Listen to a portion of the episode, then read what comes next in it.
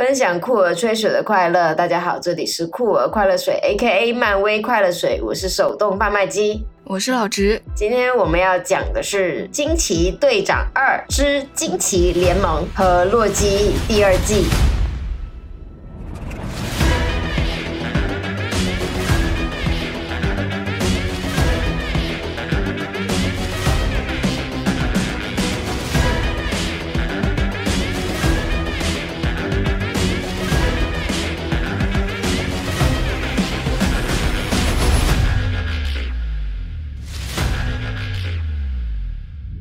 什么东西？为什么会有汁？我自己手动给他加了一个副标题，因为我这还在犹豫这部片到底要叫《惊奇队长二》还是要叫《惊奇联盟》，因为我觉得《惊奇联盟》是一个更合适的名字，更准确的翻译。对，但是但是我们引进这边的话，就是以官方的用名是《惊奇队长二》，港台也是这么翻的啦。可能是为了让大家知道这是。金队的第二部不是那种比较野鸡的电影，所以所以就不去看了，然后就这样翻吧。嗯，你觉得这部片怎么样啊？好，好，好，是吗？我觉得我也还是会用大爽片来形容。我看得很开心，特别特别特别特别开心，就是很享受在里面看，很娱乐。对，它不是完美的电影，也不是完美的漫威电影，但是它让我很快乐。没有完美的电影，有芭比，谢谢。OK，我们在看之前就在说，这么多女的还要啥自行车？嗯，对啊，是吧？我直接我就五星了，这么多女的。最后的在上映前出那个终极预告的时候，还看到了女武神，我的天，都不用看，我直接就五星，我都无脑冲的。嗯，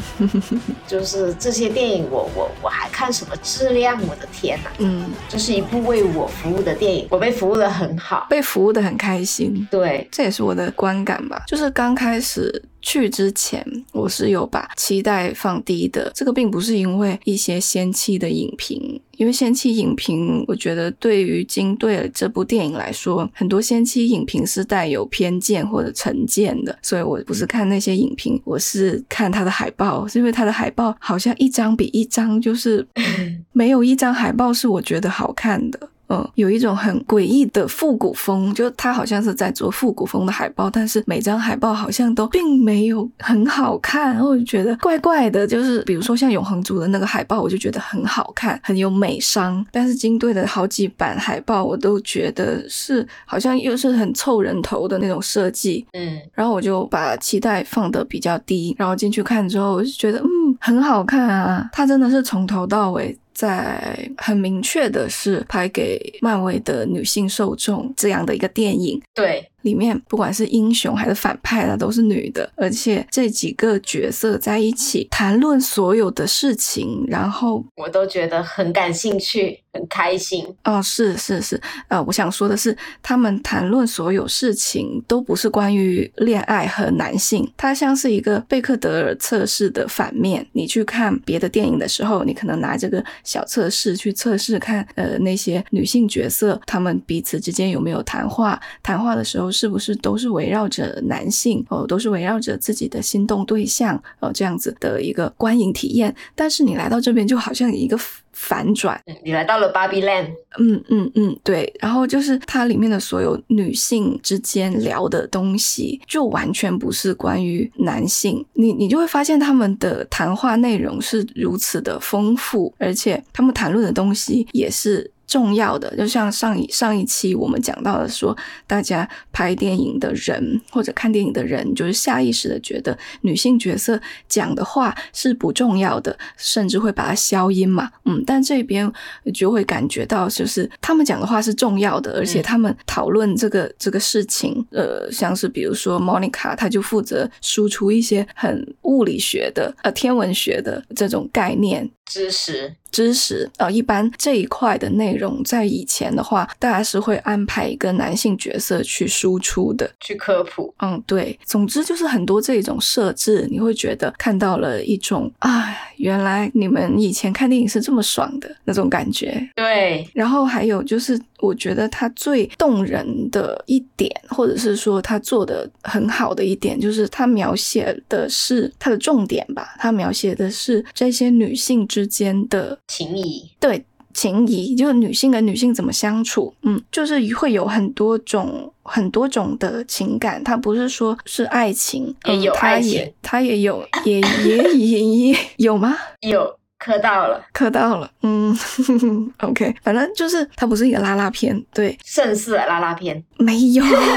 但是我觉得它是那种，如果你是从磕 CP 的角度去看的话，我觉得它好像是那种多 CP 线的，很适合磕那种杂食或者磕 哦。那我们就说回正经的，不开玩笑的。我刚刚想说的是，它不是一部拉拉片，但是它就是里面的呃女性跟女性相处之间的这种情。情感，不管是矛盾啊、碰撞啊，还有这种珍惜啊，或者重逢啊，或者是初见啊、相识啊、相处啊，还有那种崇拜啊、陪伴啊，就很多种的。感情他处理的很细节，或者是说，如果他这个片长稍微长一点的话，他可以处理的更细节一些。但是他至少把他们全部做出来了，你就会感觉到这是你想要看到的电影商品。嗯，这个电影商品就以前就是你看到过太多是这种情感和这种对话是仅发生在男性之间了。我们对于男性之间怎么相处，在电影上面，在荧幕上面怎么相处，已经非常的熟悉了。嗯，男。男性的故事已经反反复复的写了几百年了，所以就非常熟悉了。但是女性的故事，就是像这么普普通通的去把它呈现出来的商业片，就还是没有多少。然后你看的时候，就会有一种很新鲜，有点新鲜，然后有点觉得啊，所谓的主流的世界啊，所谓的正常的世界是这么舒 舒适的，嗯，这种感觉。呃，我就很欣赏他处理这些女性之间怎么相处的这一部分，就是。是原来他们可以这样子相处的，原来就是女性之间不是只有嫉妒啊，不是只有竞争，他们聊的话题也不是只有爱情，只有婚恋，只有男性，只有容貌的焦虑，或者是只有人生，还有生育，生育，对对对，就把他们从这些的所谓的女性话题里面解放出来哦，把他们放到一个物理学或者是太空或者是英雄叙事里面哦，你就会发现这些女性也可以施。展他们自己的魅力，嗯，就是属于一个人的魅力。它不是说跟任何的女性的美好品质去绑定的，它并不是漂亮温柔啊，并不是得体什么的。它就是作为一个人，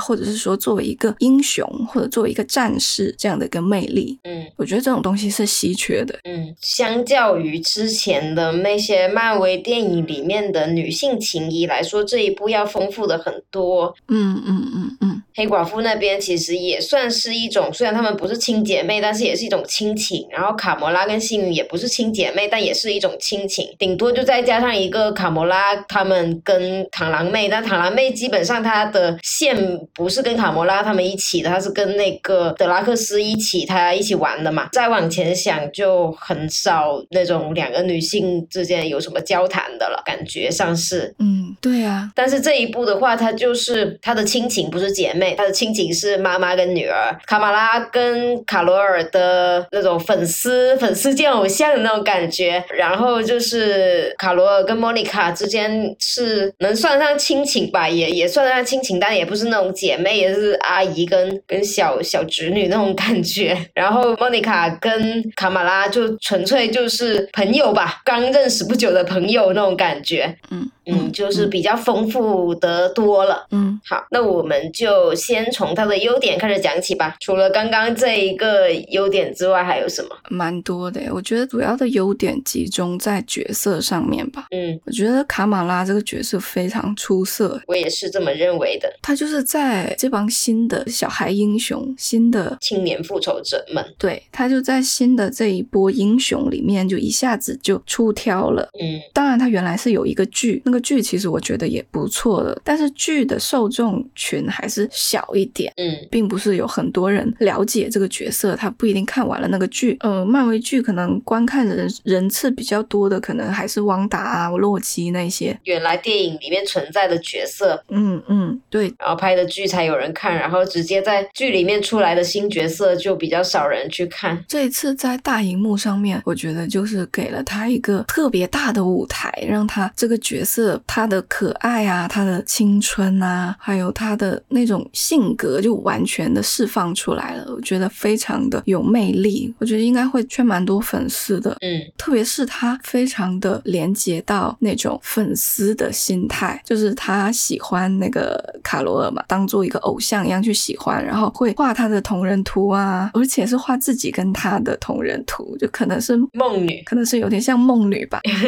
然后他见到偶像之后的所有反应都超好笑，我觉得很真实。对，而且很可爱。看他那个时候在说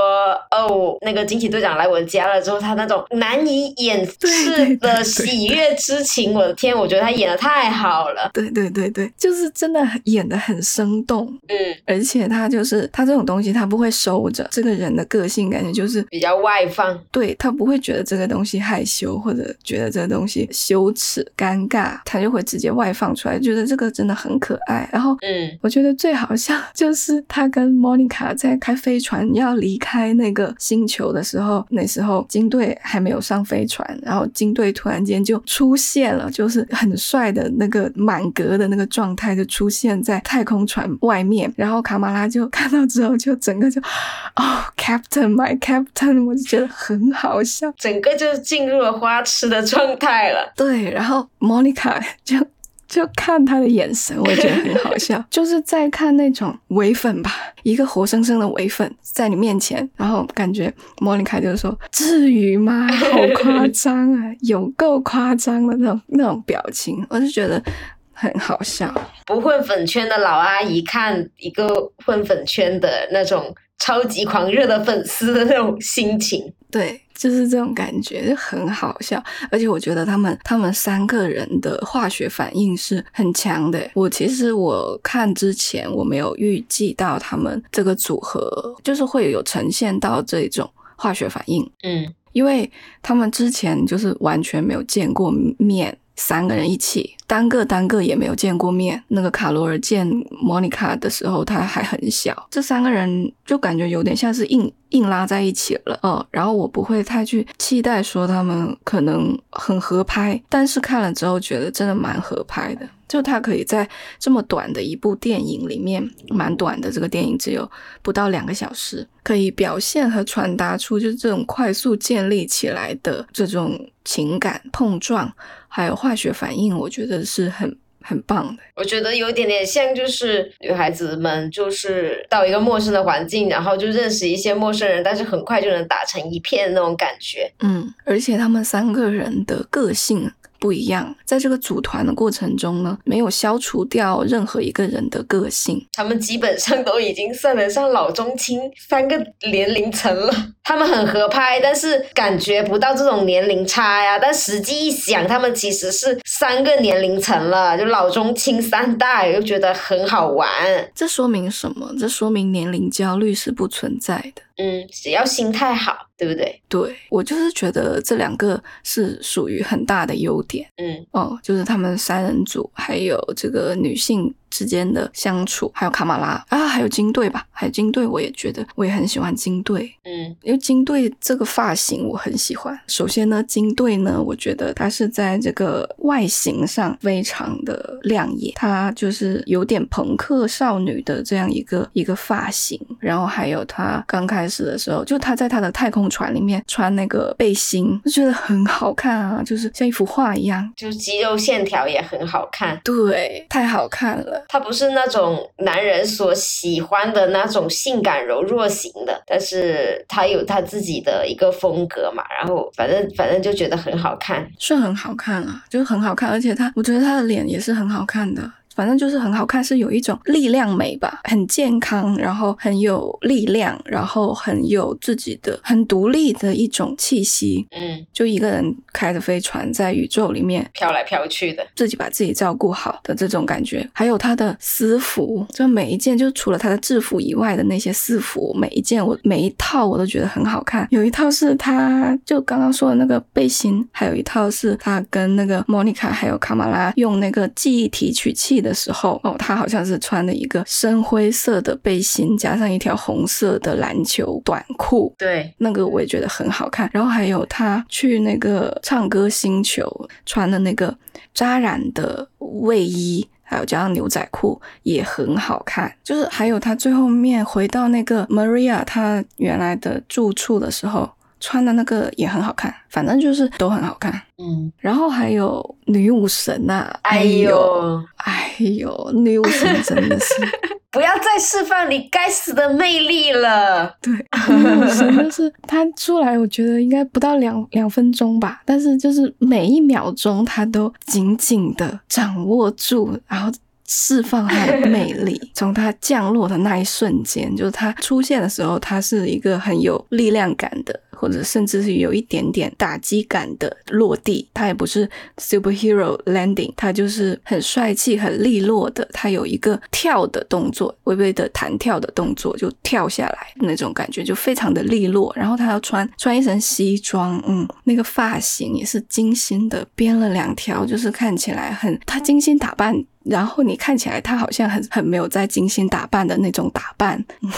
嗯，看似很随意，但其实捏了一整天的那两条毛。你的形容能不能好一些？两条接地气啊，就是两条小辫子，跟那个卡罗尔的互动真的是，我在前半段的时候我已经觉得卡罗尔非常有魅力了，但是女武神出现之后，我觉得卡罗尔就被秒了。卡罗尔就在他旁边，一点小鸟依人的感觉，就是对，就是老公来了。你说的也太直接了吧！我就说这两个人什么关系啊？我天啊，在这里干什么？很多人在看呢，你们这样不会不好意思吗？对对对，就是女武神那种感觉。那个老公的公是公受的公，不是公母的公。虽然女武神现在是新阿斯加德的呃女王嘛，呃，所以她会有那种很靠得住的那种领导人啊，你你这么说也行吧，就很靠得住的那种感觉，就是大家可以去相信她，大家可以去信任她，就是有一种 ENTJ。哇，你真的是老是冒出一些莫名其妙的东西。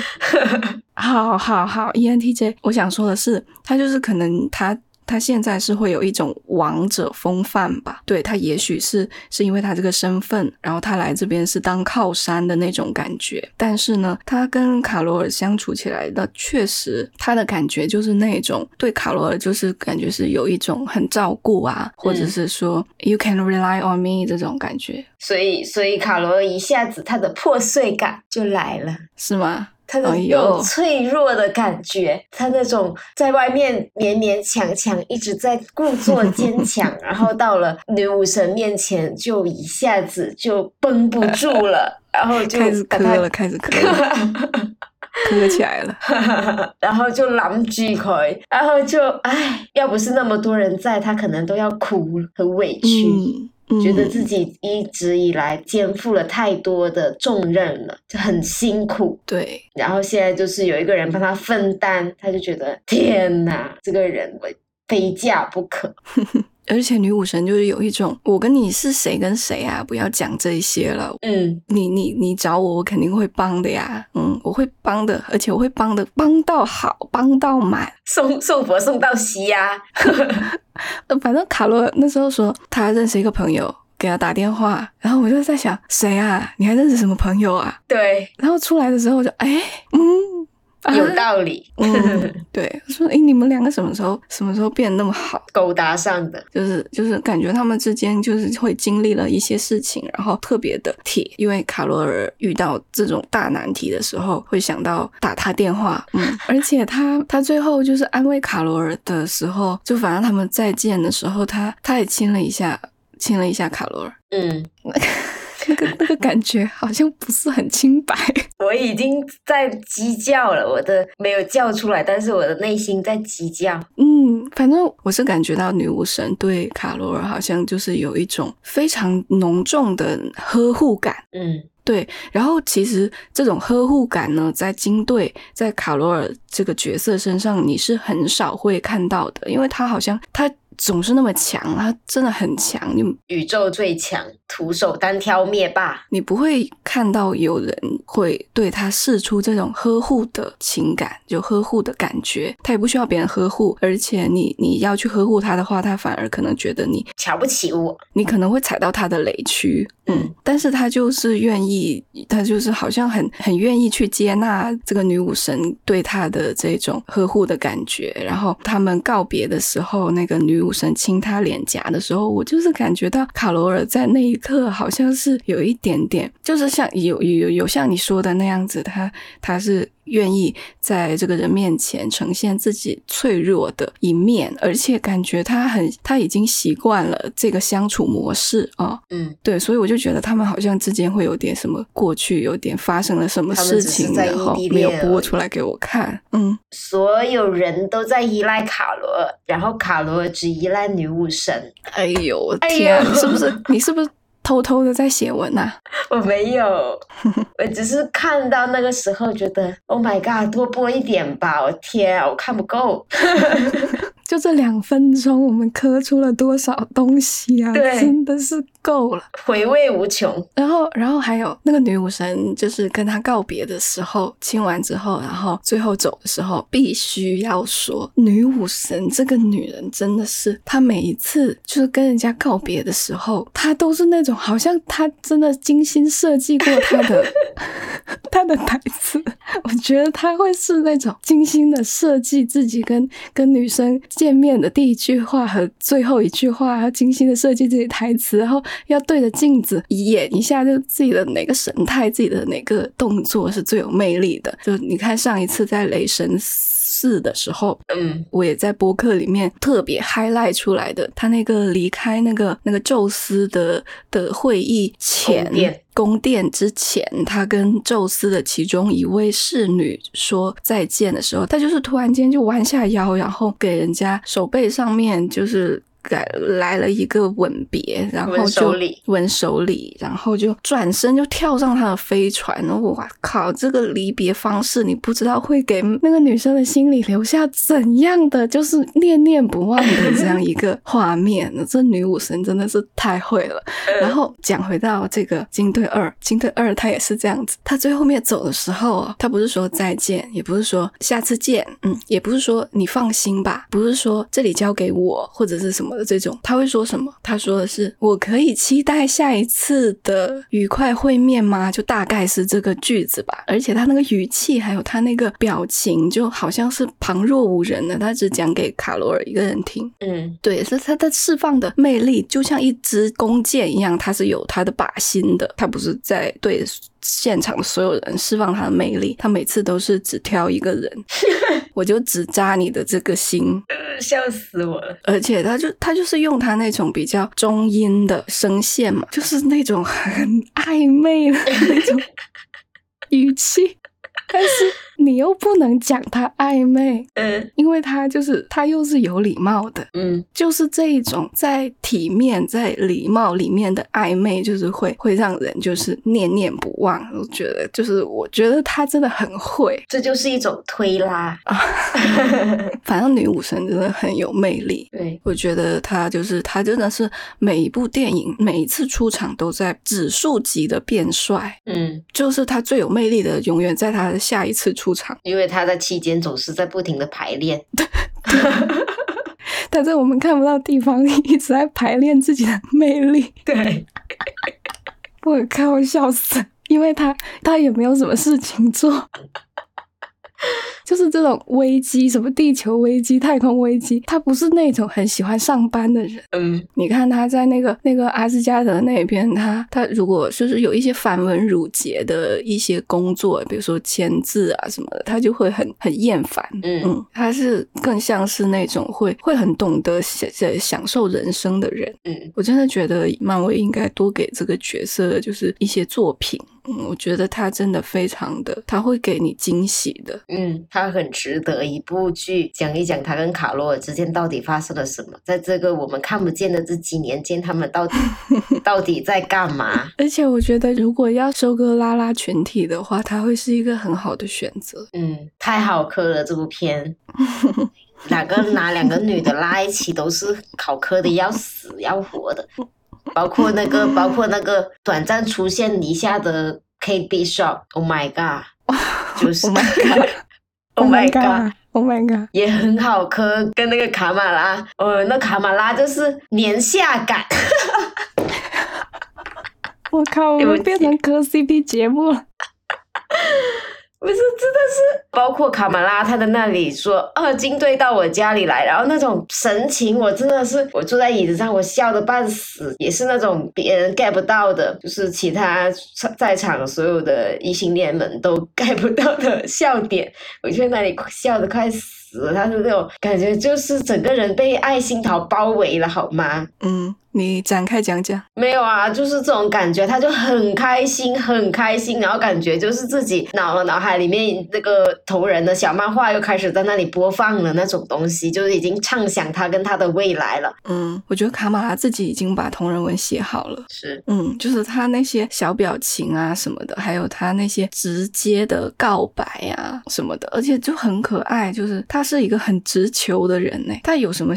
心情、有什么想法，他都挂在脸上。特别是比如说，你看像最像是他们开到一个稻田里面，整个稻田只有他们三个人，然后他们就在那边剖析自己吧，说开了那一场嘛。莫妮卡跟这个卡罗尔，卡罗尔说开了自己为什么之前不回去找他嘛，他们两个的误解就解开了的时候，然后卡罗尔跟莫妮卡就是有很强的情感互动嘛，然后莫妮卡就跟卡罗尔说：“你不懂，其实我从来没有希望你成为那个天下无敌的惊奇队长，我只是我只是想要你在我身边，就大概是这个意思。”然后这时候卡马拉就给了他一个镜头，而卡马拉的那个表情就是有一点，虽然我真的替他们开心，但是我感觉我自己是不是有点多余？电灯泡，对，就那种有一点小心翼翼的那种那种神情，嗯然后有一点觉得自己对于偶像来说可能真的没有那么重要了。但是卡罗尔就很快的捕捉到了他的情绪，就卡罗尔也是一个很细腻的人，他就很快的就感觉到了卡马拉的心情，然后他就对卡马拉也补了一句说加上你啦，然后卡马拉就又很开心了。她就是这种少女的心思，就特别的会让你就是很很喜欢她。我觉得她她不管跟谁，就是她未来就不管是跟谁谈恋爱，都是会很很明亮的。小狗人设，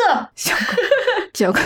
嗯 是不是，OK，阳光小狗，对阳光小狗，然后就看那个金队的时候，就在疯狂的那个尾巴都控制不住，在那里摇啊摇啊摇，嗯是是那种是，感觉，嗯，特别的小狗，我的天啊！这不就是狗狗狗姐狗姐狗不狗姨？然后到后面片尾的时候，第一个彩蛋，他跟 Kate Bishop 见面，然后在那里就是他故作深沉的那里装，太好笑，他在学那个 Nick Fury 在钢铁侠一的彩蛋出场的那个台词，嗯我的天，太好笑了。然后，然后 Kate Bishop 就有一种容忍你这个小妹妹的这种感觉，因为她二十三了，但是但是卡马拉还没有高中毕业，但是就是就是我也不会去说你好幼稚啊，你怎么怎么样，你什么资格，你在这里给我逼逼赖赖的，他就是嗯小妹妹在这里讲，然后就是挺可爱的，对不对？就是说怎么说呢？就是当你觉得一个人可爱的时候，你就已经沦陷了，就是这样子。我服了。对我，我也是要说 K Bishop，嗯，他出场的时候就是先看到那个弓箭嘛，然后不是看到那个披萨狗吗？哦，我我我忘记他了，对不起。嗯反正他这个人出来的时候是先看到他的弓箭，嗯然后我就好开心啊，就是因为因为 K Bishop 也是我很喜欢的角色，也是我很喜欢的角色。嗯，就看到那种很喜欢的角色上到大荧幕的那种激动的心情，嗯，然后他就推开门进来，就是很好笑。卡马拉，卡马拉坐在那个椅子上面，然后他就是真的是像你说的一样，就装深沉、装大人在那里。嗯从暗中走出来，就发现，哎，大家都是超级英雄的迷妹了。嗯然后你刚刚说的这个点，我就想到说，他们都很坦诚，嗯他们的性格特点吧，就是都都很坦诚的，不会很扭捏的。就包括卡马拉，他就对自己呃喜欢军队这件事情都很坦诚的。然后这个 Kate，她对她想要的东西，她也是很坦诚的。而且这个可能也许也是呃女性。相处之间的一个有一点点共性吧，就是女性很少去像男性一样很在意一些年龄上面或者阶级上面或者职业上面的一些权利上面的一些尊卑，嗯，所以就可能会像你说的一样，如果是一个小孩来找我，或者是一个小女孩来找我，嗯那我就不屑一顾的，我就不理你的。就算我想要加入这个项目，那你们回去找一个更大的话事人来跟我谈。但是这两个小孩小女孩就不会这样子。虽然 Kate 她是比这个卡马拉是大的，但是现在是卡马拉这个小孩对她来说是一个小孩来招募她，然后她并没有觉得这个事情有什么面子上过不去的地方，你懂吧？嗯嗯他就是看到这个事情的本质吧，就是我们就是不要去看这个人，有的时候人就是很容易以貌取人，但是他就是会看这个事情，就是会就事论事，哎。是复仇者招募我，我想要当复仇者啊，对啊，没错啊，所以 yes，嗯。嗯，就是这样子，我就觉得新新时代的英雄，或者是说这些女性的新时代的英雄相处起来就是非常的舒服，嗯，没有这些繁文缛节。嗯，就省略了很多那些成人世界的游戏规则，嗯，一些根本不必要存在，但是你已经内化了的一些游戏规则，然后他们就没有这些东西。这一点也是包含在我前面讲的那个女性跟女性的相处模式，还有相处的情谊这样子的一个优点里面。我觉得他们两个就算第一次见面，但是已经可以觉得他们是会很合拍的人。就是 Kate 在鹰眼的剧集里面，他是蛮小孩的，然后在一下子在卡马拉面前又显得好像蛮大人的那种感觉，节感一下子就出来了。嗯，对，但是我还是主要磕的是二代鹰寡，我希望寡妹可以他们放开一下年龄限制，让 寡妹加入青年复仇者联盟。寡妹她已经去雷霆特工队那边了。嗯，是是，但是唉，也不知道我的 CP 什么时候才会再次相见。我觉得你的这个 CP 它有一点可能是那种相爱相杀的模式吧，那就很好啊，那不好吗？可能就很适合你吧。因为如果他是雷霆特工队那边的，那雷霆特工队其实属于一个反英雄的组织，少年复仇者这边是 Kate 他们的嘛，所以也许。未来再次见面是在战场上哦。不，我觉得不会的，他们肯定肯定只是被洗脑了而已。毕竟想想看，你们冬兵也在里面啊，你们冬兵难道就是坏人吗？那肯定不是嘛。我没有说他们是坏人，我说的是这个反组英雄织是一个反英雄的组织，那就是他会有一点小孩子，他们可能比如说青少年、青青年复仇者联盟的话，他们就会比较正义感还是比较爆棚的那种，然后非常的像像像美队那样子那种特别有自己的那种立场，然后就誓死不从的感觉，就是青青年的时候都是会这样子的嘛，然后理想主义一点，但是就是到了这帮中年的雷霆特工队的时候，他们就会发现啊，这个世界就是不是非黑即白的，就是会有一点点现实主义的那种感觉，就会对呀、就是他们的立场，包括他们本身的出身，也不是那种非常正义、非常清白的，然后说哦，我从来不杀人的那一种非常正面的形象。他们就是还是会干一点 dirty work 的，所以他们可能就是有一些原则是青少青年复仇者联盟是看不上的一些行为，但是又是属于哦成年人就是这样子嘛，成年人就是被社会打过之后，就是理想主义就被浇灭了那种感觉，发现哦，这个世界还是要多一点变通。嗯，我蛮期待雷霆特工队的。你啥不期待呀、你你我啥不期待、啊，我我也不知道，雷神五吧。我其实觉得，如果他们是这样子的模式的话，其实也是好磕的，你不可以放心的磕。笑死了。卡马拉在招募 K Bishop 的时候，他还提到说：“你知道蚁人有一个女儿吗？嗯，就是 Cassie 嘛。”然后我就想到 Cassie 跟 K Bishop 终于又要见面了，因为他们也是一对 CP。是真 CP 还是磕出来的 CP？嗯，在漫画里面吧，反正漫画里面 CP 蛮多的，就就是你你可以磕，你是说是大家磕的，是官方的，还是就是粉丝磕的？不是官方的吧？就官方的是感，就他们的感情是很好。就是官方的真拉拉只有美国小姐而已。官方的真拉拉不是啊，那还有谁？美国小姐还有那个幻视的小孩，那个那个小幻视 Vivi，女的吗？对，哦，我以为你在说女巫的那两个小孩，那我就想那两个不是男的吗？哦，女巫的两个小孩是啊，他们也是，但是他们他们是 gay。哦，no，一个是 gay，一个是 bi。嗯，好，LGBTQIA 加联盟。嗯，那我就很期待，我很期待，我一直都很期待《少年复仇者》，然后这一部终于开始招募了，我就觉得我的天呐，终于我的 我的时代终于开始了，对，我等了这么久，嗯，很激动。然后我现在已经，我现在看卡马拉，我已经当做一个队长在看了。卡马拉是呃青年复仇者的队长吗？还是说是 K 是队长？不是、欸，他青年复仇者，我没有，我没有记得他里面有队长。复仇者联盟也没有队长啊，美国队长啊？美国队长只是他的代号叫美国队长，然后大家都叫他 Captain，嗯，但是也算吧，也算吧。对啊，精神领袖啊。那我觉得卡马拉应该就是他们的队长，因为他也是一个 Captain Marvel，他是惊奇队长的接班人，也算是队长的接班人。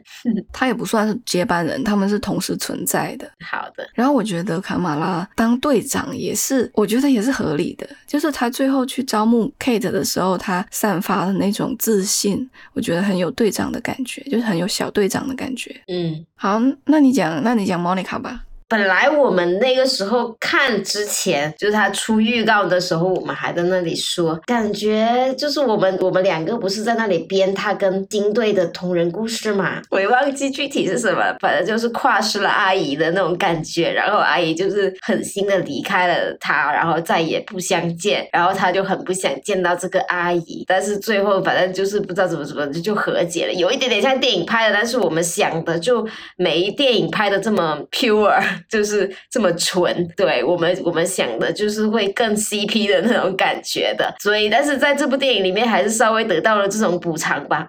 就是这种同人故事影像化的感觉，但但是还不够，但是至少影像化了，但是还是还是欠缺那种他对他对这个卡罗尔的这种又爱又恨的这种感觉，他又很喜欢他。但是他又很真的很恨他，在他小的时候就是这么就是走了，然后他妈他妈过世的时候，他也不来看一眼。虽然他不知道嘛，就是那个 Monica 不知道他其实他妈生病，然后他在被 blip 的，就是变成灰了之后。呃，他那个金队还是有来探望过他妈的，但是他不知道这个事情哦，但是他就在这里记挂这个恨，然后但是又很想见到他这种感觉，然后就到了电影里面，他呈现的就是说金队他们在那里就是做这个脑波连线的时候，金队就在那里挖那个 Monica 的记忆在干什么？你这个怪阿姨，嗯。我是觉得他最开始的时候，就是他还没有见到卡罗尔的时候，然后那个局长不是给他们拉了个三人通话吗？我觉得莫妮卡的状态整个就是像是突然间听到前任的声音。对对对，就是卡罗尔这边就还好，莫妮卡整个状态就是惊慌失措。不不不，我现在还没有做好准备去接听这个电话，就觉得很好笑。就你在执行，你在执行任务，诶然后就是那种很好笑，笑你就会知道，就是这个人在他心里很重要的分量，就是已经影响到他的正常工作，就是他当时是在执行一个很重要的任务，然后突然间就这个人的声音出现，他就觉得。啊不不不不不不不！我现在还没有做好准备，就是工作也不想做了，就是在那边说不不，这个接电话我听不了。然后还有他们第一次见面的时候，不是两个人一起在卡马拉家里嘛？然后那个见面，我也觉得那个尴尬的氛围真的好像好像前任见面哦，就是那种多年不见，然后就是就很尴尬的，就两个人就是就是就是说你好，对，就莫莫妮卡这边真的很。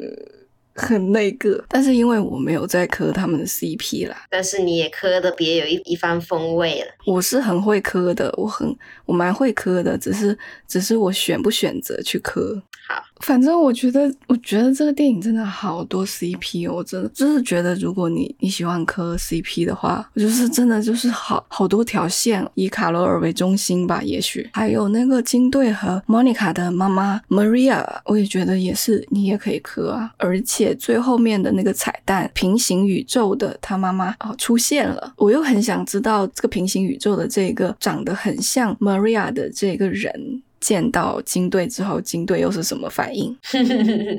金队对 Maria 也是很深的感情，而且是有很深的遗憾的。没想到，我真的没想到，就是我看金队一的时候，我完全没有想到金队就卡罗尔会是一个这么 CP 体质的人。我看一的时候，真的觉得他他就是一个我不会想象他跟他跟什么人谈恋爱的一个一个人，但是现在发现他好像是所有 CP 的这个右位。笑死了！我真的是，真的是这个角色的这个反差，真的真是太妙了。嗯，之前看金队一的时候还没有这种感觉，但是在这一次看金队二，然后他闪回了一些金队一的片段，也不知道我忘记是呃新补的一些片段，还是原来电影里面就有的。反正就是他跟 Maria 看起来就像是一对拉拉养育了一个女儿那种感觉。嗯，是对，所以。也是这样，反正我们就是磕着玩的啊。然后如果他们不是 CP，然后就是说他们是那种姐妹啊，然后。亲情啊，友情啊，这种女性情谊也是非常好看的这种感觉。这磕 CP 这东西就是因人而异嘛。我只是个人比较喜欢对这方面进行一些遐想，但是实际上他们我们也知道他不是不是这种感情，他可以是，啊，反正他不是也没关系啊，不是我也觉得很好。嗯嗯，对，金队也可以搞事业啦，就是不不谈恋爱也是 OK 的。嗯，但是我觉得我觉得磕 CP 也是一种你作为观众你可以选择你自己。的方式去跟这个电影连接哦，我觉得磕 CP 和不磕 CP 并没有什么高低之分啦。你喜欢用什么方式去参与这个电影？你就选什么方式就好了，而且他们都是一些虚拟角色，并不会真的伤害到他们。不要有 CP 羞耻。反正磕 CP，我就看，因为磕 CP，所以我看这个片我就很快乐。我就觉得大大杂烩这种大 CP 大乱斗哦，然后反正每一对我都觉得特别好，特别棒，然后我就特别开心。哎，是是是，我就是我进场的时候，我真的没有没有这个预期，我完全没有这个预期。然后进去之后，发现我在吃流水席。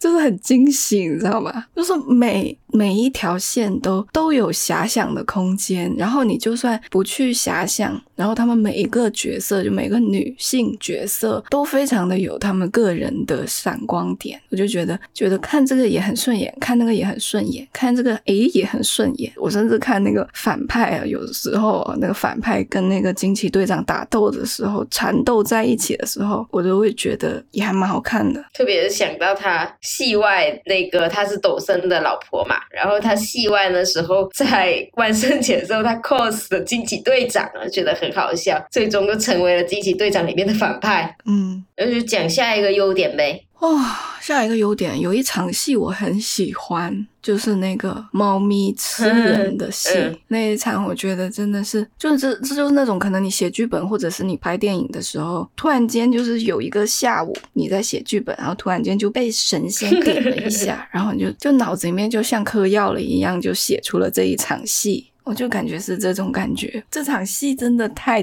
太好看了，它就是反转。了很多的电影的原先的一些既定的印象，就是你看那个小猫咪超级可爱，但是它又是那么凶猛的东西。然后呢，你是要去救这些船员，你是要救他们，然后你用的方式是去吞噬他们，是去看起来像是像是在猎食他们这样一个场景，就是把所有的这些两极化的东西混在一起，就太幽默了。就是他做了一个很好的喜剧。嗯，然后同时他播放了一个古典音乐，这个古典音乐加持了之后，我觉得这里的选歌很聪明。其实这部电影的很多选歌，它是选择一些比较复古的呃摇滚、太空摇滚或者迷幻摇滚，包括金队一的时候好像也是这个这个路线。但是在这一场，他选的是一个古典音乐。如果你你你到时候你把这一场戏搭一个摇滚的话，它效果没有这么好的。它就是要这一种错位感。就是严肃的这种非常正儿八经的这种音乐，然后跟这种非常诙谐的这种画面搭配到一起，碰撞出来的反差感。嗯，可以这么说，就是它这一整场戏，它有很多个错位，包括我刚刚讲的这个小猫咪的可爱和它的凶残，还有救人和杀人之间哦，还有这个喜剧和悲剧之间，就是说你本身看到这个画面，你会觉得是恐怖的。比如说，你看到吞噬这个这个噬元兽去吞噬这些人，这些人在疯狂的逃跑的惊恐的神情哦，这些电影语言给你的感觉是会是你是会觉得这是一个不幸的事件，但是呢，他的动机其实又是去救人，这个就会打破你原来的这个既定印象，你对这一些镜头语言的一些既定印象，还有这个古典。音乐的使用，前面这些错位就是呃形成的一整个画面，它是很荒诞的。然后呢，它又配上这一种非常的，因为古典音乐它是非常严格的，有自己的写作的规则的一种音乐吧。它并不像摇滚乐和爵士乐那样是更加的随性的，更加的容许或者更加的支持一些一些荒诞感、一些幽默感的。它不是一款荒诞的音乐，但是它就用在这里，就又形成了一个很巨大的反差。或者是错位，这所有东西融合在一起，我就觉得这一场这一场戏非常的，就是很高级的一个喜一个喜剧吧，很高级的一个幽默，它有一点反电影的感觉，有一点点反电影的感觉，嗯，然后我就觉得这一场戏应该是这个电影里面写的最好的，或者是说拍的最好的。一场，我是看到这场戏，我这场戏会是那种让我看完之后，就是会去想查是谁导演、是谁编剧的一场戏。但是有一些没品位的就会说，这不就是用这些猫咪来卖萌吗？这就是喵喵队立大功，就很没有品味。嗯，我现在觉得没品味，就是 get 不到这个这些电影的人，就是我完全不会去 care。我觉得这个是别人的损失，就是对我一点影响都没有。我觉得我可以享受。这样的电影，那是我自己的收获。这整个事件里面有收获的人是我，所以别人失去的，嗯，那就就失去呗。就是他们会用一种很，就是用他们的偏见对漫威的这种固有的偏见，然后去看这个片，然后就是。啊，还是一样的烂，还是一一如既往的这种漫威的这种投机取巧吧。该正正经的这个拍这些英雄不拍，拍这些小猫咪，就大家都知道小猫咪这个动物啊，这些萌宠很可爱啊，那肯定就是要给你高分，就是他 get 不到其中的这些乐趣吧。而且我觉得猫咪可爱这件事情是一个事实啊，为什么猫咪不可以出现在电影里呢？电影有那么多规则吗？就一定是要拍人啊？嗯哼。不过我觉得我看完这个电影，我是完全可以预估到别人对他的评价，因为其实电影就是一种，呃，很多人在电影里面寻找的。其实是一种代入感，但是因为这个电影呢，女性的角色很多，而且她不谈恋爱，就是它跟传统的电影的差别太大了，在角色上面，角色跟角色的互动，角色跟角色的关系，还有角色的个人的主题，它跟以往的电影差别太大了，所以如果呃是很习惯于或者很喜欢以前的。类型片的话，他看这个电影会从头到尾都找不到一个代入感，他不知道自己的位置在哪里，他代入不了主角，然后环顾四周呢，发现周围的角色好像也代入不了。那这个时候他观看这个电影就会产生一种无所适从的感觉，然后这种感觉会一直持续到结束，那这个观影体验就会很不好哦。所以我就我非常能够理解为什么有些人很不喜欢这个电影。嗯，我觉得他们应该向我们女性学习，因为毕竟我们看了这么多年的电影，都是带入了男性的视角在看，对不对？我们就很轻松的，就是就是反正也也也没有人搞这种特别代表你们女性的这种角色，然后那你看这个这主角也基本上就是都是男的，就是台词量大的那种，更多的肯定是男男性角色。那我们女性去观众去看，那也肯定只能就是逼不得已去带入这个男性角色，然后而且我们已经很习惯于做这个事情了哦。那你去看《碟中谍》的时候，你也不会说这个阿汤哥代表不了我呀，是不是？那也会觉得说我我要是我要是这个呃做这个不可能任务，我该怎么怎么怎么样嘛？对吧？我是不是跟那个零零七一样？我我有这么多高高级的设备，然后我这个豪车这些什么的，然后我能够找到多好看的这些帮女郎，很自然的就可以带入。但是男性他们就是现在遇到的困境，就是无所适从，他们没办法去把自己 带入到这种女性主角的身上，他们就会太弱了。我就说太弱了，还是缺乏锻炼了。反正就是前面刚看的时候也是有想到这一点，我这个属于虚。空所敌了，就是会在那里说，因为我看到有一种对女性电影的一种评价，或者说对女性的言论的一种评价，就是说你说的这个事情，比如说一个女性，她她她可能提出了一点什么东西，然后他们就会觉得说这个东西是属于你们女性的事情，跟全人类是没有关系的，你们自己去内部去解决就好了啊，不用把这个议题提交到啊人类议会这里来讨论。但是呢，男性的议题呢，就。值得全人类一起来讨论哦，就是白男就是可以轻轻松松的，就是可以代表全人类。但是当你看到女性的时候，你就会说这个事情是属于女性的，它不是属于全人类的。但是你看到一个白男哦，我们看好莱坞电影嘛，或者我们看中国的电影，反正就是看到一些。这个看这个电影，然后呢，看到一些男人，就会觉得说这个东西它代表的是全人类啊，他的焦虑是一种人类的这种焦虑，他这种忧愁是人类的忧愁。但是女性就不一样哦，那女性的话，那，你你你你这个焦虑，你这些东担心，你这些反正这种情绪，那都是属于独属于女性这个个体的，它不是代表全人类的。我就觉得这个事情就是非常的双标，非常的荒谬，然后我就很不爽。对呀。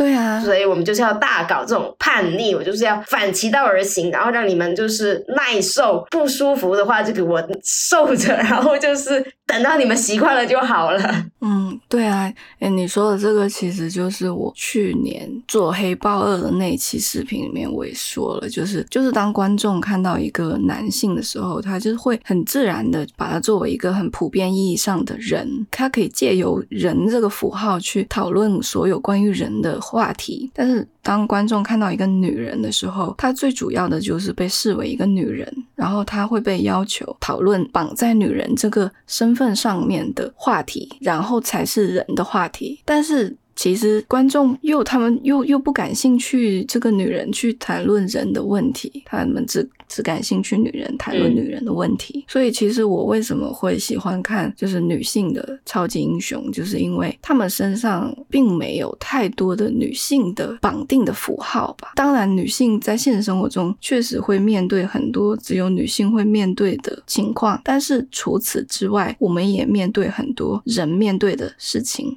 然后我们也去做很多人会做的工作，我们也去成就很多人可以成就的成就。然后超级英雄片呢，就是它处理的危机大多都是这种人类危机啊、地球危机啊、太空危机啊，就这种危机就是长久以来都是呃由男性英雄去去涉猎，或者是说由男性的创作者去探讨、去呈现，所以就没有女性的创作者或者女英雄去涉猎这一块。我觉得这是一个很大的空缺。我们并不缺少女性去讲女性的话题。甚至有的时候讲的太多了，就是比如说婚恋、家庭、容貌还有身材这些所谓的女性专属的话题，嗯，在所有电影里面都讲的太多了。但是我们现在缺少的就是女性在这一些更加硬核的所谓的硬核的题材上面的一些展示和代表。嗯，我觉得有一场戏肯定也会被人吐槽，就是唱歌星球的那场戏。哦，对，但是我觉得就还好啊，就它就是一种很不一样的画风吧。哦，就是说又不是没看过这种歌舞片，对不对？就是放一个也蛮新鲜的啊，对啊。然后而且我就是感觉到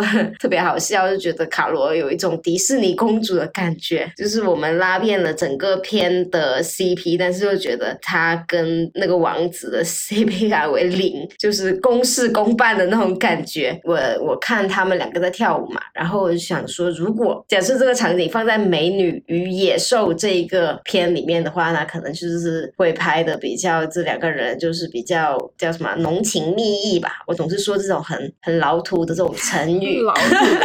但是我就会。我就会感觉到这两个人金对二这两个人的这种肢体语言是非常的疏离的。仔细看，你真的会发现这种很疏离的这种感觉，它不是那种贴身热舞，它没那么贴身。他们两个之间的那种躯体的这种距离是存在的，呃，就让我感觉到这种确实是很公事公办的样子。嗯嗯。然后整场戏看下来，也是有有一有一种对这个异性恋的嘲笑的感觉。就是把它当成一个梗来玩，就像我们那天说，有一些女性她可能对啊很馋这些呃男性的这个肉体，她会把它变成一个笑料，然后去嘲笑，然后就是可以感受到他们潜意识是觉得这个东西是不好的这种感觉，才可以去嘲笑嘛。然后我就会想到说这一边的这一场戏，有一种把异性恋当成一种。笑料的那种感觉，但是又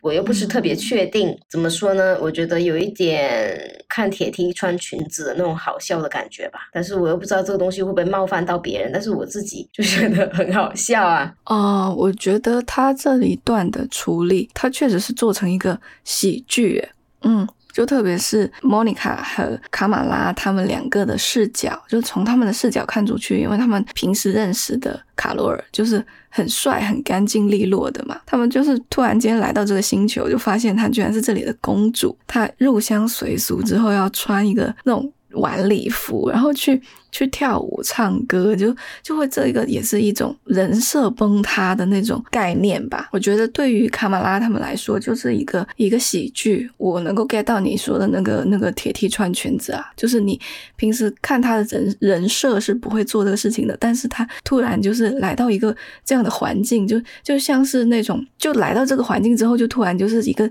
一个 O O C，嗯，对他就是一个 O O C 的呈现。然后莫妮卡他还跟那个卡莫拉。说了一句：“说你现在看到的这个场面会给你的同人创作一些灵感吗？”我觉得他其实说的就是一个很好笑的画面，就是一个 OOC 的画面，然后只会出现在你的同人里或者是你的创作里的那种感觉。嗯，然后他们的这一对的设定确实就是不是真的 CP 啊，他就是法律上面的一个。程序，而且好像是他们正在走走程序要解绑的感觉，嗯，然后他跟这个星球也是一个互惠互利的一个状态，所以你就看到他们之间是完全没有拍那个任何的一点点的暧昧，然后他们虽然在跳着这种很迪士尼公主王子的舞蹈哦，但是他们唱的歌哦，就是那个卡罗尔唱的歌词都是那种，就是跟这个场景是不不搭配的。就是又有一点像我刚刚讲的那一场世元兽的那一场戏，他又把这个既定印象给反转了。既定印象是什么呢？就是歌舞片啊，迪士尼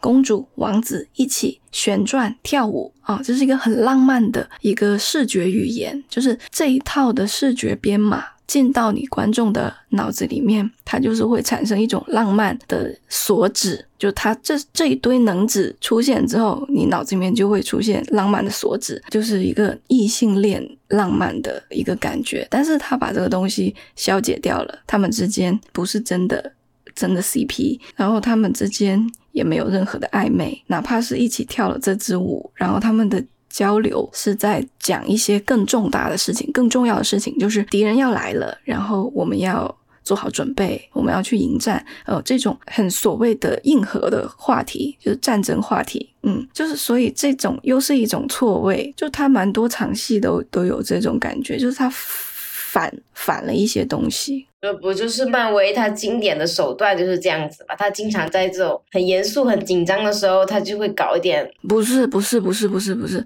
我跟你说的不是一件事情哦。你说的他很严肃的时候，突然插科打诨，这东西是打破他的节奏，这是另外一件事情。我说这个是有意识的，把一种已经用的很很烂俗的视觉组合。或者视觉语言去反转它的含义，反正就是这样子。然后这一场戏，我还有另外一个发现，就我发现惊奇队长就是卡罗尔的唱歌的声音，就跟我想象的完全不一样。其实他的声音也是跟他的人设，就是说跟他的这个角色好像也是有一点，反正有一点出乎我意料的。我一直。觉得说这个角色他可能他的声音声线会是中音，但是卡罗尔的声音他其实是有一点甜美的，他唱歌就他用的那个音域。更加高，就是很像那种小女孩唱歌，嗯，就是这样的一个歌声，就是就是跟这样的一个人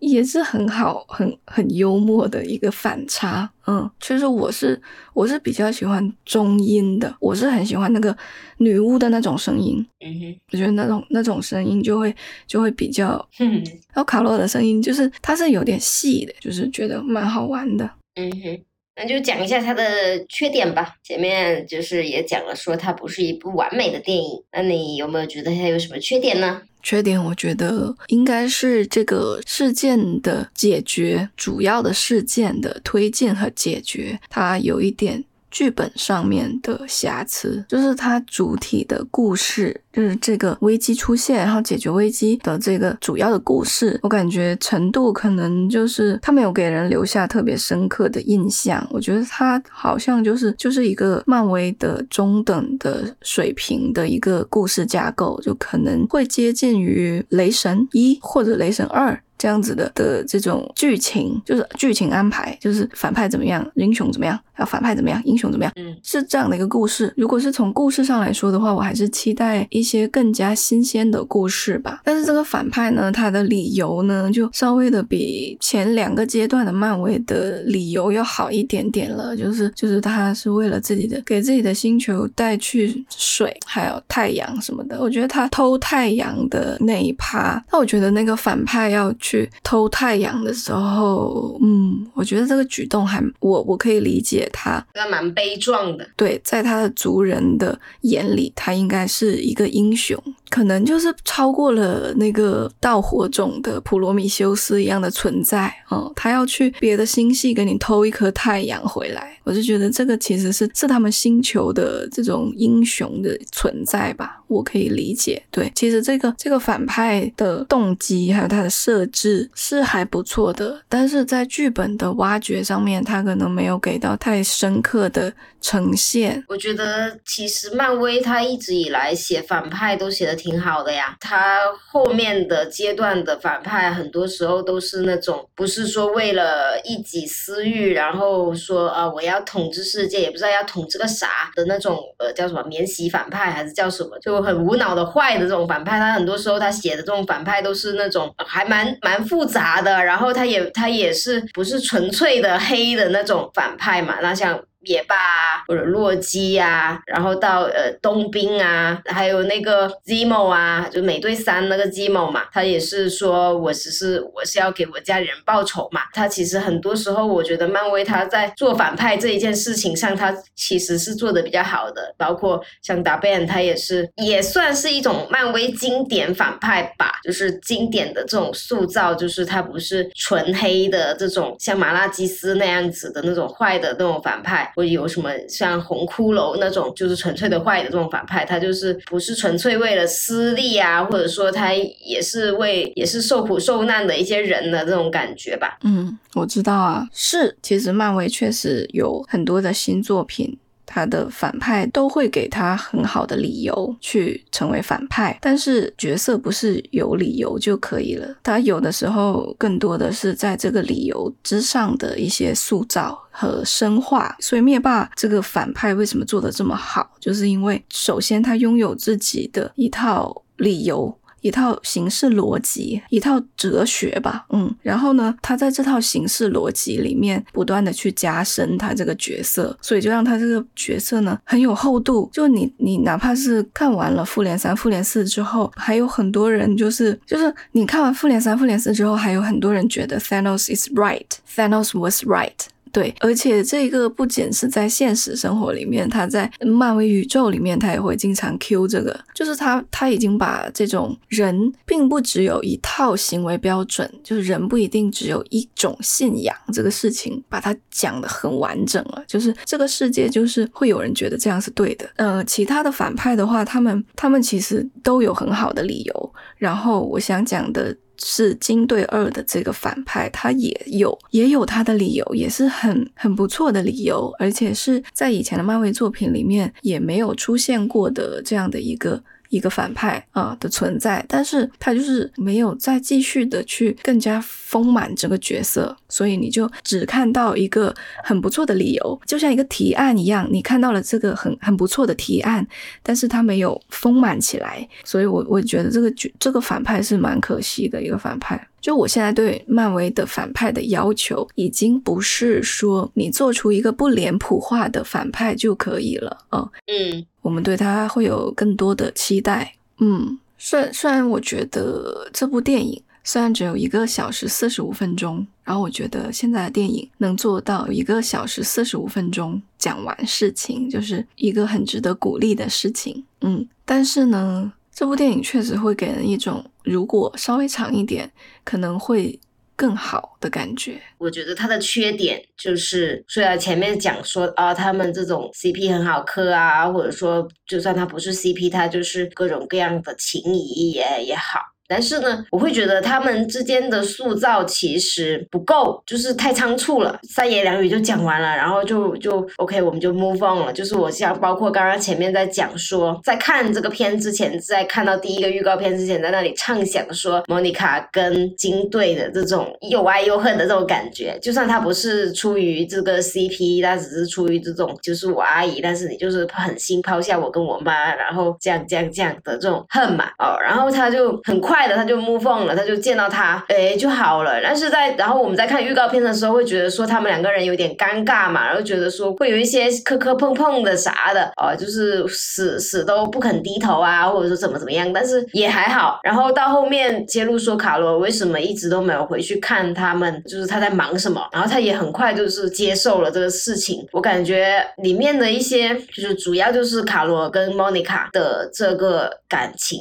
他们之间的这个事情。好像是有一点点主要，但是又写的很仓促，它不像是我们前面这几天刚看完这个洛基一样哦，他就是会把各个人之间的这种错综复杂这种感情啊，然后不同的感受啊，然后他一步一步接受啊，然后就是揭露自己的真心啊，这些东西就会因为他剧嘛，就写的比较。可以写的比较久，他可以把把这个东西铺的比较长一点，可以写的比较多。但是其实平时的之前的一些漫威电影，它其实也能够做到这一点。但是我觉得这一部片可能就写的太仓促了，就是没有去很很深挖吧。我觉得就很多时候可能都是靠演员演技去 get 到，然后但是在台词上、剧本上，我觉得是很真的很仓促。就是我想看到就是他们之间的这种东西，更多的这种，你不可能你。恨恨他，你讨厌他，然后你一下子他说我就是这样，然后就说哦好吧，那我原谅你吧，我们现在就是好朋友了，就会有点太快了哦，就觉得没有很好的去挖掘这些东西，我觉得跟他的片长太短有点关系。我觉得其实你这部片也可以拍三个小时，我也是愿意看的。好，这是我的一个缺点之一。然后到第二个缺点呢，我觉得这个故事也不是很能够。塑造这个人物的角色曲线、人物弧光。总的来说，他就是说金队他做错了一个事情嘛，然后他就被那个大 Ben 报复，然后他就意识到自己的错误啊。其实他一开始就不应该把那个什么什么的吧，或者说他应该要找一个更好的方式解决掉至高智慧，而不是这么轻松的把他们就摧毁掉，然后就让那些克里人在那里自生自灭嘛。然后呢，就是他就要去弥补他这些错误嘛，就是这这就这么一条属于是这个整个这个打这个 boss，然后这个故事线这样子。但是我觉得就是，其实我觉得应该要写卡马拉或者莫妮卡对金队的一些情感上的帮助，然后让金队更好的去弥补自己的错误或者意识到自己的错误吧。我觉得就是可能你可能写一个卡马拉他或者他们之间中间又经历了什么事情，然后呢？他可以同样的得到同一个道理，然后他再再去做这个事情去去弥补，嗯，但是他好像这个事情就是金队，他其实一开始就知道了，他在不回去地球见 Maria 的时候呢，就是知道自己做错了，我要弥补，然后我为什么这么久没有回去地球见你们，只是因为我在去弥补我这些错误，但是也没有弥补出个啥，你你也没有弥补出个啥，对，然后卡马拉跟莫妮卡也没有说他们有。经历了什么事情，然后帮助他就是去去意识到这些事情。其实我觉得他有一个比较好可以做发挥的一个点是说，斯克鲁人去在那里跟克里人谈和，然后金队他不是去那边他自己自发的做这个任务嘛？他觉得克里人很坏啊，他要去救这些斯克鲁人，然后他就是去自发的去做这个任务，然后去把那个克里人给赶走。但是但是克里人就把这个东西嫁祸到这个卡我身上就说，呃，你以为他是来帮助你们，其实其实他就是害你们的。他是他是一个坏人，就是因为这个人的存在，因为惊奇队长的存在，所以我才要毁灭你你们这个星球，吸走你们的氧气。虽然他本身计谋就是这样子，但是我觉得这个误会就就很好去借题发挥，去写一个一个故事啊。但是他好像也是斯克鲁人就咽下这口气了，就反正也打不过你，那就就算了，就 那就是。是没办法，就我觉得这个地方也是蛮浪费的一个点。就这个故事，我觉得其实有很多空间可以去发挥。其实你可以把它拍长一点的，但是现在写的就，嗯，总的来说会这个故事，你就是把它你去掉那些枝枝干，就是一些旁枝错节之后，仔细的看它的主体的部分，会觉得是挺一般的。我会这样想，嗯，就是我觉得还有一个缺点，就是它这一部片。并没有解答之前那些漫威 MCU 这个 Marvel Studio 他做的这一些电影啊电视剧留下的这些坑，我觉得很多问题他都没有给我一个解答，包括说这个手镯怎么怎么样。哦，然后这一些，反正就是很多的问题，他都没有去回答，只是回答告诉我说，这个金队他他没有回去见 Maria 是为什么没有去见，只是这样一个问题。但这个问题我其实不是很关心，只有。莫妮卡在关心这个问题，但是很多就是虽然《秘密入侵》很烂哦，我也不是很想承认这部剧它是存在这个 MCU 的神圣时间线上的，但是它就也是留下了很多的坑，包括他 Nick Fury 跟这个斯克鲁人回太空了，中间又干什么？这为什么会有又有一只新的一批这个斯克鲁人在这个星球上？就很多很多的问题没办法回答，它不是一个会帮你把这个坑填上来的一个。电影我觉得也有一点点让我很不爽，因为之前的话，它其实是之前在咱们说无限传奇就前三阶段这个无限传奇这一部分的时候，它很多东西它都是有连接的，然后它都是会有一个关联的，然后也会把这些坑给填起来的。但是在这一部的时候，其实我还是蛮期待，就是期待很久。最让我期待的就是它这个手镯到底是跟上汽有什么关系，还是跟这个康有什么关系？这些问题通通都没有回答，就是。说它是个量子手环，然后这个东西又要去漫画里面找，但是其实它又有的时候电影又会魔改这个漫画的这些东西，所以就会让我觉得还蛮气愤的。嗯，这个东西我觉得之后应该会有解释吧。每次都这样说，秘密入侵的时候拍完就说哦，那金队里面可能会有解释，然后惊奇少女的时候拍完都是说这个东西在惊奇少女可能会有解释，就是呃坊间的传闻，包括我自己的内心的期待都是这样，就是这个希望就落空了，就觉得。也可能是个人的问题，但是我还是 蛮不爽的，有一点点。然后说到这个，算是我们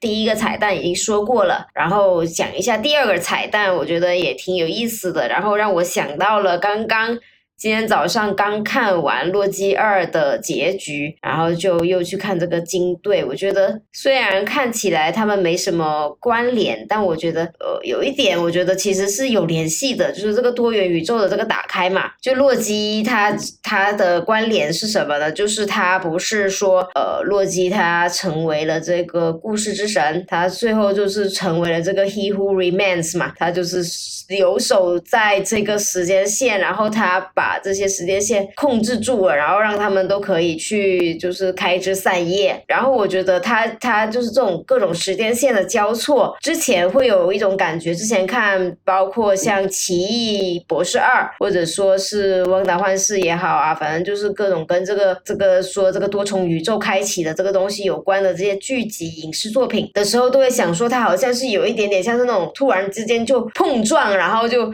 天空又裂开一道缝，然后就就互相。掉下来的这种感觉，给我这种感觉，还有 wave 吧，好像是有这种感觉，或者说大家就到处飞呀，就是。这种像是出车祸这种感觉哦，但是看完《洛基二》之后，我觉得其实它时间线的交错就是会像是它其实时间线自己会写故事吧，它会在这个碰撞的这个时候，然后它自己会编一个故事出来说哦，撞了这个点就是因为这个答辩他用这个手环打开了这个缝隙，所以两个之间就交错了，相交了，这两条线就相交了，而不是说它突然就是这样是这样无缘无故就撞开了，它可能我觉得。的就蛮有意思的，嗯，就像是《洛基二》里面它的故事线，也不是说我突然就岔开了一条线，这也是说我这个故事走着走着，我走偏差了，我就出现了另外一条线哦。然后它这个看完《洛基二》，它就是各种各样的线，它没有一条神圣时间线了吧？然后它各种各样的线，它就交错在一起，交织在一起，然后它的它会影响到这些不是 TVA，就是这些时间线上的这些人的一个表现，就是说它会编织一个。故事出来，然后他们之间就有这个交接，这个相交，不同的宇宙之间就会有相交了，就是是是给我这种感觉吧，就有一种恍然大悟的感觉。给我一种感觉是什么呢？就是当你做梦的时候，当你做梦的时候，你可能听到闹钟响，但是你还没有醒过来，然后你的大脑就会帮你编一个故事，说你在做这个梦里面，就是你会有在寻找一个一直在响的东西，然后或者你找到了，嗯，它就是怎么样，这个闹钟怎么样关都关不掉，你把这个机械闹钟。所有零件都拆掉了，它还是不会停止这个响。但其实这个就是因为现实中那个你闹钟你没有醒过来，把那个闹钟关掉。但是你的大脑、你的头脑会给你编织一个这样的故事出来的这种感觉。嗯，就是说讲第二个彩蛋嘛，因为之前看之前被剧透了。所以其实也不是特别意外，我真的很恨这些剧透的人。呃，当然出现 X 战警，呃，也是属于是一个期待已久的一个一个事事情吧，也不算是特别的特别有特别大的惊喜，但是对那些没被剧透的人可能来说真的很惊喜。我现在好生气啊！放了那个呃野兽出来嘛，我在看一些情报资料什么的，反正就是说这个本来是一开始是没打算要放这个野兽的，也也一开始那个莫妮卡也不是这一个叫。双星的这个莫妮卡，她其实就是《奇异博士二》里面的那个八三八宇宙里面那个惊奇队长的那个莫妮卡。反正就是本来是那样子，本来是要写六幺六跟八三八这边的写这样的一个故事，然后要让那个死侍去纠正这个八三八的时间线嘛，然后才会有这些 X 战警出来。但是就听说说是呃凯文费奇他就救火啊，力挽狂澜，他就去修改掉。要这个把这个彩蛋给改了，就说还是不要去跟这个八三八这个东西再去再去讲这个事情了，可能也是不想再跟奇异二摆成那个有什么关系了。然后呢，就是说是写另外的另外的一个 有 X 战警的这个宇宙出来了，然后那个野兽的那些 CGI，它是好像是完全是 CGI 做的，好像是，反正完全没有动态捕捉吗？好像是这样子的。我我不是很确定啦，因为因为他有说演员是老版 X 战警的那个野兽嘛，原本那个演员来演的，然后我也不知道他到底是演没演，反正就是说大部分其实都是 CGI，然后特效也是做的非常仓促的这个特效。如果仔细看的话，就会发现其实做的其实也真的是不怎么样，可能比起以前，比起以前老版的那个战警，可能还要还要粗糙很多，还要假了很多的感觉，就就是大概就是这样子了。然后对我觉得 X 战警的话，我其实更希望的是他们早一点出来，就是大家已经等了很久了，包括是从《汪达幻视》那个剧的时候就已经开始在期待了，《汪达幻视》都已经是二零二一年的剧了，从那个时候就开始吊了这个 X 战警这个胃口，一直吊到现在，都快二零二四年了，都快三年了，还不把这些人给放出来，我都不知道你葫芦里面到底是要卖什么药，等的人都都都都不想看了，是吧？你们现在不是说漫威在这里开这些紧急会议，而觉得觉得现在怎么办？怎么办？就是这个火都烧到眉眉毛上来了，没人看了，然后你们还不愿意把这个 X 战警放出来，我都以为说在看之前，在看这个金队二之前，我都想说这个 X 战警直接就是在金队二里面放出来，那不就行了吗？对不对？也也不放，也不知道到底在在藏着什么，那藏太久了，到时候大家都狼来了那样子都不想看了。可是是你怎么在警队二里面直接空降 X 战警？谁知道啊？你们这些编剧编呗，是不是？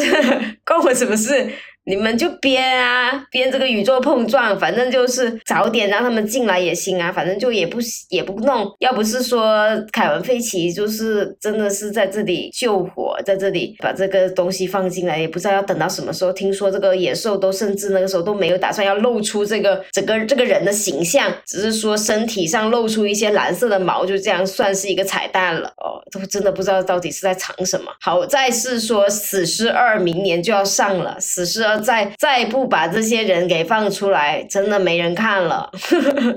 真的要完蛋了。我就是作为一个漫威精神股东，在这里发一 发一这些言。我倒是还好，我替你着急啊，凯文·费奇。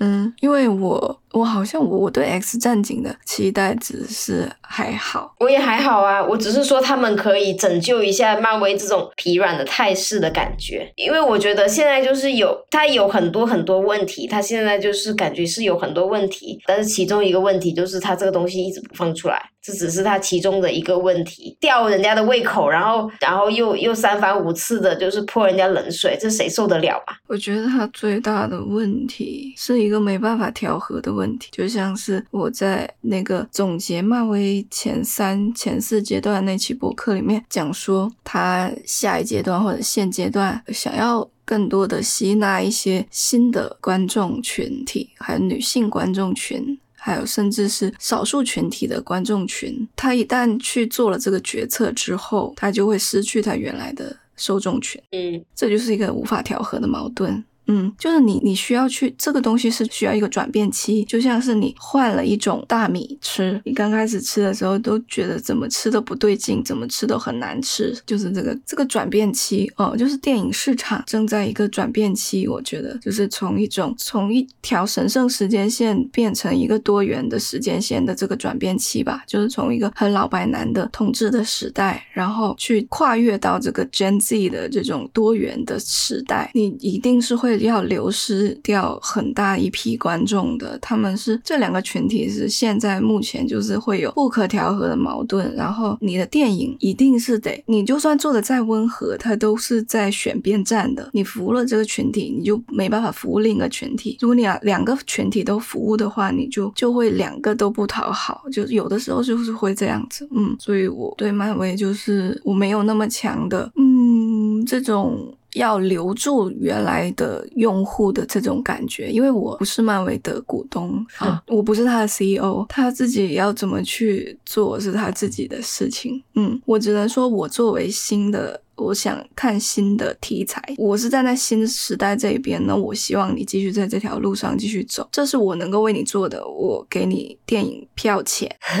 That's all。你给他讨论的热度，嗯，或者我对我分享我喜欢这些电影的呃心情，然后把它做成视频也好，微博发也好，就。仅仅我就只能做这样子，然后如果你有一天觉得你没有办法承受这个阵痛，你还是想要拥抱回你原来的那一群受众，然后你重新换回原来那种大米，那我就离开啊，就这样子。我不是说我想要说要 X 战警，然后来呼唤回那些呃觉得漫威搞政治正确的那一些，觉得对漫威很失望的那些男性观众啊，男性群体，就是这这一些这些以前的这些群体，不是说要让他来来做这个事情，我是说 X 战警可以稍微让漫威赚到钱，然后呢继续拍。这一个拍我们想看的这些青年复仇者啊，呃，或者说有钱去拍这个女武神的影影集啊。这种东西就是卖这个 X 战警的身，然后把这个钱拿来可以拍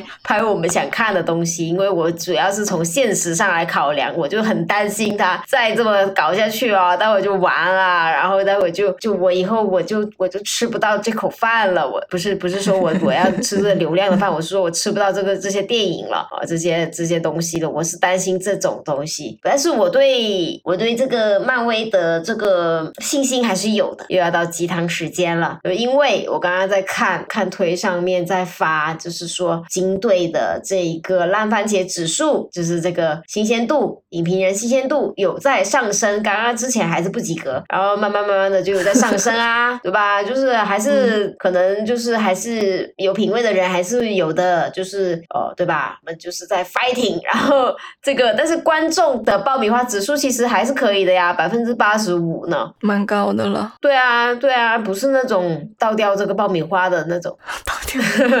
对啊，反正就是就是，我觉得还还不错，我是有信心的。就是他会像这个金队这样子，然后一开始遭到这些以前的这种受众的抵制，但是会有新来的人补上去，新来的喜欢这种风格的，喜欢这种就是新来的被被服务到的这种人群去捧他的，我是还是有一。些信心的，不敢说很大，但是就说一些信心吧。嗯，我觉得如果按照漫威现在做做市场的。思路的话，他们就算做 X 战警出来，也是会大家都骂的。就是我是觉得，是因为之前迪士尼那边太这种高层的这种换来换去啊，反正就是整个东西就，而且包括之前凯文费奇又被架空了什么之类的这种话嘛，嗯，这种信息就是感觉，如果是真的的话，那确实是比较影响吧。我觉得我是相信凯文费奇可以把这个事情搞好的。嗯嗯，我觉得其实漫威现在的创造。力是比以前好太多了，嗯，只是有的时候就是说它不是一个整体上来看，呃，而是你有的时候看单部作品，你会觉得它的质量是比以前好很多。嗯，比如说看《洛基二》的时候，你就会觉得它还是这个创造力很强啊，嗯嗯，但是因为一个工作室有各种各样的电影。所以就是你实在是没有办法拿一部电影去概括整个工作室的状态，很难去概括，因为我也不能说洛基做的这么好，那他就其他都好。负责的又不是同一个团队，又不是说同一个团队在一直在搞这个所有的东西，那不同的剧、不同的团队嘛。嗯，然后就说到这个洛基二啊，就是看完这个洛基二的时候，觉得还是很好看的，真的就是让我之前我看洛基一的时候，我其实。没有那么大的感触，说它真的有那么好吗？哦，不是很能 get 到，它是好的，但是我是 get 不到的。但是呢，这一次《洛基二》，我就看了，我就觉得 masterpiece。就是 非常非常的好，我觉得，我觉得我都惊呆了。我说怎么能够编出这样的故事啊？不管是他的故事编的，还是说他这个结构这种精巧，然后到这一个他拍摄的这些各种各样的镜头，我都觉得特别的好。还有他这个很统一的这种美术风格，我觉得要做到这一些，其实还是蛮不容易的。我是觉得他是还是很不错的，嗯。我觉得《洛基二》可以进明年的艾美奖。嗯，哦，还有这个洛基的这个角色。光我就觉得实在是我的天啊！因为从雷神一开始这么看看看看看看到现在，会发现说哇，这个洛基可以写成这样，我觉得实在是太不容易了。对，这个人这个人的内心真的已经被你们挖空了，我觉得。而且就是从他一开始他想当神，他想去继位那个王位，在洛基，哎，不是在那个雷神一，到到最后，可能这个算是他洛基的一个结局吧。他真的成为了这个守护他的朋友们的这个神。我觉得这个写的实在太厉害了，非常完整。嗯，但是我不觉得这是他的结局。嗯，我觉得这个角色是 MCU 整个十几年以来写的最好的角色，有没有之一呢？可能没有之一。嗯，就已经超过了灭霸，超过了钢铁侠。钢铁侠我觉得真的是写的很好嘞，但是他的好是因为他的结局占了很大的一部分那个情感的力量嘛，然后在他这个名字里面哦，但是洛基这个是又又是一个不一样的写法，他这种是更加深邃的，它是一种哲理性的一个人物弧光，我觉得写的。真的是这些创作者太爱这个角色了，给了他这样子的故事，这样子的厚爱。当然，很多人可能会不赞成，大家会觉得他是一个工具人。但是，但是我觉得从洛基一。这部剧开始就从第一部开始，他就已经不是一个工具人了。他真的是我，我可以感受到创作者对这个角色的厚爱。就这整个漫威里面这么个上千个角色，这真的是我觉得他们真的是会挤破头了，想要拿这样的一个这样一个有深度的剧本。而且，然后我觉得他这一个结局就是像是一个开端，有点像汪达结束了汪达的人生，成为绯红女巫的那个概念。就是他用一个新的身份之后，他他会面面对更多的故事。然后洛基这边也给我这个感觉，就是一个蜕变的过程，就是他的结局其实是他的另外一个开始。然后这这一个也很像他这个剧的结构，就是一个圆，就你的。你的生是从你的死开始，非常非常有哲理。就是我觉得，因为我们现在已经聊了好长时间了，然后如果再继续接着细聊洛基的话，就嗯，我就是可能要要花更长的时间，因为因为洛基这个剧真的，如果你要细聊的话，它可能每句台词都可都可以细聊。嗯，那如果你想听我们聊。洛基的话，就留言跟我们说吧。就是如果你想看我们聊这个洛基，深度的聊这个洛基这部剧的话呢，麻烦就是在评论区跟我们说。如果有比较多人要听的话，我们就会考虑来做这个东西。结果没有人要听，那就算喽，算喽。哼，我觉得，我觉得不太有人会听到这个时间点。好，你知道吗？这个这个视频剪，这个这个音频剪出来，我估计又是两个小时，超长。不是，我又想起一个事情，就是如果。就是有观众，就是或者是不管是男性观众还是女性观众，就是觉得这个电影你享受其中，就是可以把自己的心情分享出来，呃，或者是去打分什么的，嗯，因为现在主流的的舆论对这个电影，就是我觉得是带着成见在往死里踩的感觉吧。然后我是想到一个事情，是因为我看完电影之后，我会给我的编辑报选题。然后我是想讲这个女性观众看这个电影，就是其实本来是想要去做一个正面的一个现象的探讨，但是我反馈上去之后，因为因为一般一般那种杂志或者是媒体，他是会看舆论的，然后主编就会跟我反馈说，我们先看一下舆论，现在看他们如果是骂的多，那我们可能会选择一个跟风骂的这样一个。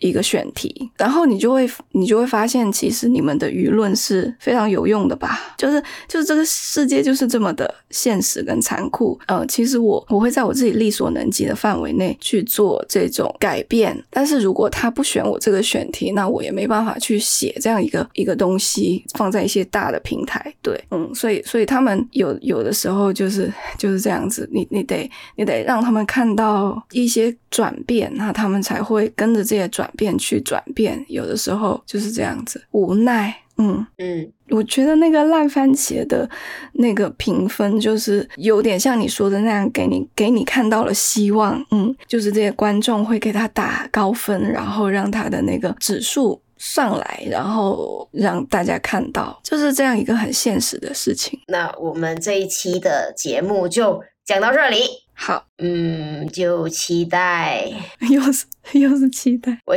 我我期待看到女武神的影集，我期待我期待看到更多的这种各种各样的女性角色之间的互动啊，太可爱了，我觉得特别好看，特别特别好玩。好，那我们就下期再会，拜拜。拜拜。